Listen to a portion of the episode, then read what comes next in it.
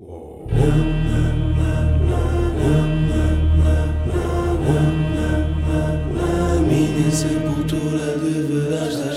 minha sepultura deverá estar escrito. Cá estou eu, trancada num quarto infantil, que é o melhor sítio uh, para se falar sobre morte, é num quarto rodeado de peluches, eles próprios com ar vagamente assustador. Bom, a história do dia em que eu soube que a morte existia. Eu não me lembro quando e de como é que eu soube que a morte existia, mas muito provavelmente foi através da ficção e não de uma experiência pessoal. Eu, por, enfim, motivos de organização da, da, da, minha família, do emprego do meu pai, do emprego da minha mãe, eu desde muito pequena que passava muitas horas sozinha em frente a uma televisão. Eu vi muitas, muitas, muitas horas de televisão, incluindo conteúdos que não eram propriamente para a minha idade. Por isso, eu quase de certeza que as primeiras e mais consistentes noções de morte que eu tive na vida deve ter sido coisas tipo telenovelas. Daí eu até hoje ter um medo muito, muito grande de mortes inesperadas, porque eu acho que às vezes associo a maneira de morrer a coisas um bocado cinematográficas, provavelmente porque vem daí. Eu, muitas vezes, um, por exemplo, ainda há pouco tempo a minha mãe fez uma viagem muito longa de avião e eu estou constantemente a pensar em coisas e se o avião cai. Um, eu penso mais nessas coisas do que se calhar na doença, apesar de eu ter um pavor completamente uh, paralisante quase de cancro e tenho um medo enorme de ter cancro tenho um medo enorme que as pessoas à minha volta tenham cancro. Mas tirando essa doença que, que apesar de eu nunca ter tido um contacto próximo, é tipo, sinto que é uma espécie de uma sombra que para em cima de mim, Uh, tirando isso, eu associo quase sempre as maneiras de morrer a coisas muito espetaculares e muito repentinas, uh, muito inesperadas. Porque eu, em termos de, de facto, contactos próximos, a primeira pessoa próxima de mim que morreu foi a minha bisavó quando eu tinha já 17 anos. Eu tive bisavó até aos 17 anos. Por isso, os meus contactos mesmo em primeira pessoa, o terem que me explicar que X ou que Y tinha morrido na minha família, foi uma coisa que também já veio muito tarde. Um, o meu pai trabalhava num centro de saúde e às vezes nas férias não havia com quem me deixar e eu cheguei a ir algumas vezes para o trabalho com ele. E eu sei que eu aí vi pessoas mortas.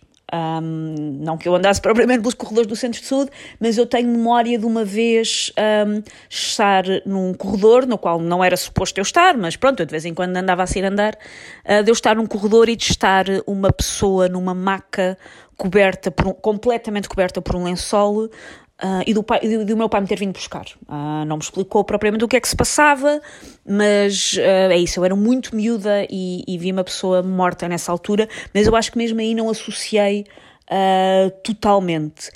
A primeira memória que eu tenho, um, não diria que é dolorosa, porque era uma pessoa com a qual eu não tinha muita proximidade, mas a primeira memória estranha que eu tenho ligada à morte, ou pelo menos às cerimónias fúnebres uh, relacionadas com a morte, foi uh, quando eu andava nos escoteiros, pausa dramática para toda a gente gozar comigo por eu ter sido escoteira. Quando eu andava nos escoteiros, uh, morreu também repentinamente a chefe da Alcateia. Alcateia são os miúdos mais novos, mas a chefe era obviamente uma adulta. E um, como ela, pronto, devotou grande parte da sua vida aos escoteiros, uh, foi-lhe feita uh, uma, uma espécie de uma, de uma vigília fúnebre uh, na qual se, o grupo mandou que tivessem sempre três ou quatro pessoas uniformizadas de roda do caixão. Ou seja, eu tive que ficar em frente ao caixão aberto, com uma pessoa com não era muito próxima, mas que eu conhecia, morta à minha frente. Acho que foi a primeira vez que eu tive especado a olhar para uma pessoa que eu conhecia que estava morta. Um, tínhamos que ficar a uh, fazer uma espécie de vigília ao corpo. E, e, era um caixão aberto, eu nunca tinha estado ao pé de um caixão aberto, e de eu ter que ficar lá, assim, com um ar quase militar, e a ver pessoas a chegarem-se ao pé do caixão, a chorar, pessoas a abraçarem-se ao corpo, e foi assim a primeira experiência que eu tive um, marcante de perceber, se calhar, um bocadinho melhor o que é que rodeava, não tanto a morte, mas os rituais à nossa volta um, quando nós morremos. O que é que eu gostava que estivesse escrito na minha sepultura? Eu gostava que a minha sepultura fosse feita de ardósia e que tivesse um copinho com giz ao lado. E cada pessoa que quisesse, por algum motivo, ir visitar a minha sepultura, poderia escrever uh, na minha lápide aquilo que muito bem entendesse. Isto porque eu acho que tu és coisas diferentes para pessoas diferentes em momentos diferentes da vida. E acho que nenhum de nós tem uma sepultura que seja tamanho universal, que seja one size fits all. E portanto, hum, eu preferia que a minha sepultura fosse algo que cada pessoa pudesse personalizar conforme aquilo que lhe fizesse uh, sentido. Não faço muita questão a ser eu a decretar uma coisa estática e universal que eu tenho que ser para toda a gente e para todo o sempre. Por isso, pronto, é a ardose e pá, se alguém desenhar uma picha, tipo estação de serviço, olha, desenharam uma picha na lápide. É a vida. É a morte neste caso. Eu acho que tenho uma ótima vida. Uh, sem querer entrar no hashtag blessed, hashtag grata, eu lembro-me várias vezes pá, que tenho uma vida fixe, que um, faço aquilo que gosto para ganhar a vida, tenho uma, uma, uma família, tenho um marido que gosta muito de mim, tenho um filho, moro numa casa porreira. Eu lembro muitas vezes que tenho uma vida boa, mas muitas, lembro muitas vezes isso também com o pânico de a minha vida não vai ser sempre assim e se calhar um dia a minha vida vai ser péssima. Um, e então eu penso muitas vezes que sim, que tenho uma vida boa. Um, é uma sensação fixe misturada com o medo de uh, eu duvido que isto vá ser assim para todo o sempre. Eu não, não sei exatamente como é que eu gostava que fosse o meu obituário. Eu sou uma pessoa que gostava que parte do seu trabalho uh, sobrevivesse mais anos do que eu. Ou seja, eu gostava que quando eu morresse uh, que houvesse algumas coisas que eu fiz de trabalho, não que acho que agora assim de repente que tenha alguma que daqui a 100 anos vá ser dada nas escolas, obviamente que não, mas eu gostava que. Hum, acho que há uma certa imortalidade no teu trabalho de suplantar e eu gostava disso. E se pensarmos num obituário como uma coisa pública que está num jornal, se calhar até um bocadinho impessoal, eu gostava muito que o meu trabalho me, me, me sobrevivesse. Não sei se isso vai acontecer, um, mas eu gostava. Por isso, um obituário em cima do meu trabalho Uh, e de preferência em cima de pessoas que gostaram de trabalhar comigo, e aí já entram, espero eu, algumas qualidades pessoais e não só uh, o ramo-ramo da labuta do Word. Uh, acho que era o que eu gostava. Como é que eu gostava que fosse o meu velório ou funeral? ainda no outro dia, por acaso, eu tinha estado a, eu, eu estive a pensar nisso. Eu estou-me perfeitamente a marimbar sobre como é que é o meu velório ou o meu funeral. Eu acho que quem cá fica é que deve escolher. Porque eu não acredito na vida, na vida depois da morte. Eu acho que quando eu morrer, acabou para mim. Serei uh, comidinha para minhocas e, e, pronto. Eu não acho que, vai, que eu vá estar sentada numa nuvem a ver o que é que é o meu funeral. Por isso eu acho que o meu funeral deverá ser aquilo que fizer sentido para quem cá fica gerir a sua dor. Uh, por exemplo, uh, eu não sou católica, enfim, quando digo que não acredito na vida depois da morte, acho que está, que está explicado, mas eu não, eu não, não, não sou católica, mas, por exemplo, se para a minha mãe, vamos imaginar que eu morri antes da minha mãe, se para a minha mãe fosse extremamente importante na gestão dela da dor uh, o meu funeral ser religioso, epá, eu não estou cá. Eu não estou cá. E acho mesmo que o meu velório e o meu funeral deve ser aquilo que quem cá estiver, se as, pessoas, se as pessoas quiserem que seja uma festa, é uma festa, se as pessoas quiserem que seja uma coisa convencional, é uma coisa convencional. Para mim, os funerais e os velórios servem para quem está vivo, não é para quem está morto. Ah, por isso, eu acho que deve ser aquilo que, que apaziguar as pessoas nessa altura. A única coisa que eu tenho uh, é que eu uh, gostava de ser uma árvore. Agora há umas, umas urnas que são um, embutidas, eu não sei exatamente explicar isto de uma maneira muito técnica, mas há umas urnas que são embutidas uh, numa raiz de uma, de uma árvore. Ou seja, tu podes plantar alguém que morreu e essa pessoa uh, está nas raízes.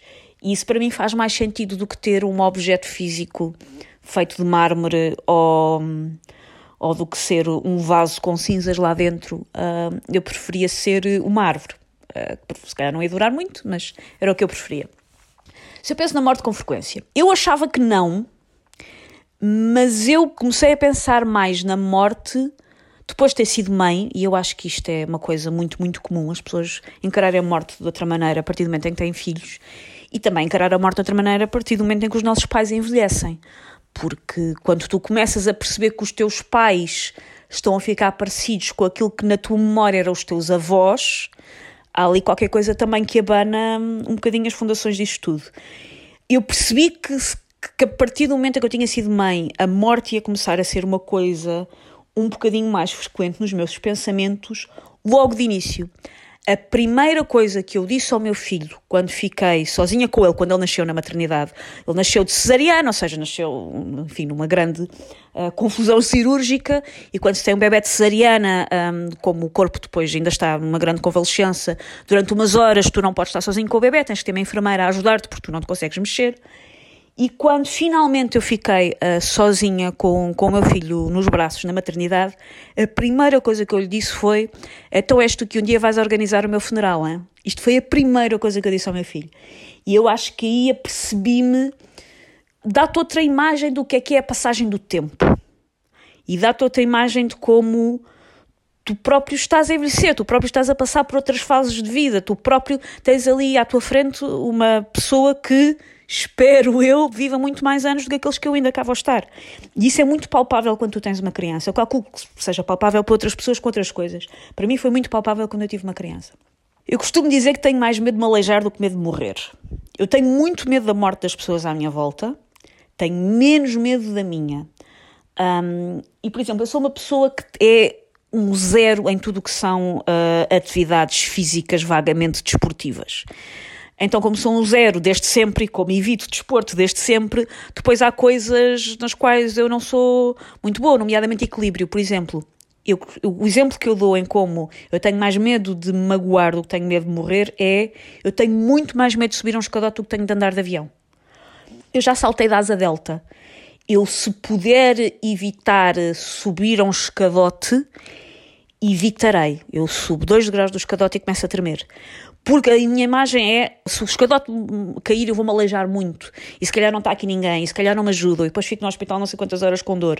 A ideia de eu estou num avião, ou estou numa asa delta, e se acontecer alguma coisa de mal eu morro, não sei se é por ser estatisticamente mais improvável, mas é uma coisa que me mete muito menos medo. Tenho muito mais medo de me aleijar do que morrer.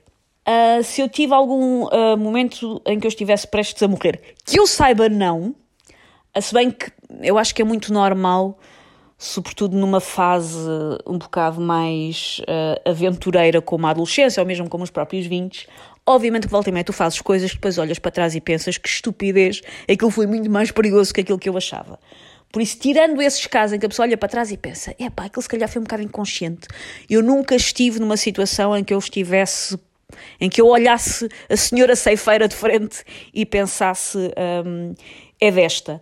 Ah, eu lembro-me, por exemplo, que houve hum, uma queda de um avião na Ásia há uns anos e era um avião uh, igual, ia fazer uma rota igual a uma que eu tinha feito dois meses antes. E eu lembro-me, por exemplo, de estar a pensar isso, de aquele avião que caiu era rigorosamente o mesmo avião do que, do que aquele em que eu andei. Por isso podia ter sido eu. Às vezes há esse género de, de, de, de coisas mas nunca houve alguma em que, no momento em que aquilo estivesse a acontecer, eu pensasse: olha, é desta que me vou. Um, isso, isso nunca me aconteceu. Na minha sepultura deverá estar escrito é uma ideia original de Nelson Nunes, o genérico é da autoria de Pedro Bicas. O podcast sai às quintas-feiras e pode ser ouvido em todas as plataformas. Podem acompanhar-nos também no Instagram, basta procurar por Na Minha Sepultura e brevemente estará no ar mais um episódio. Até lá!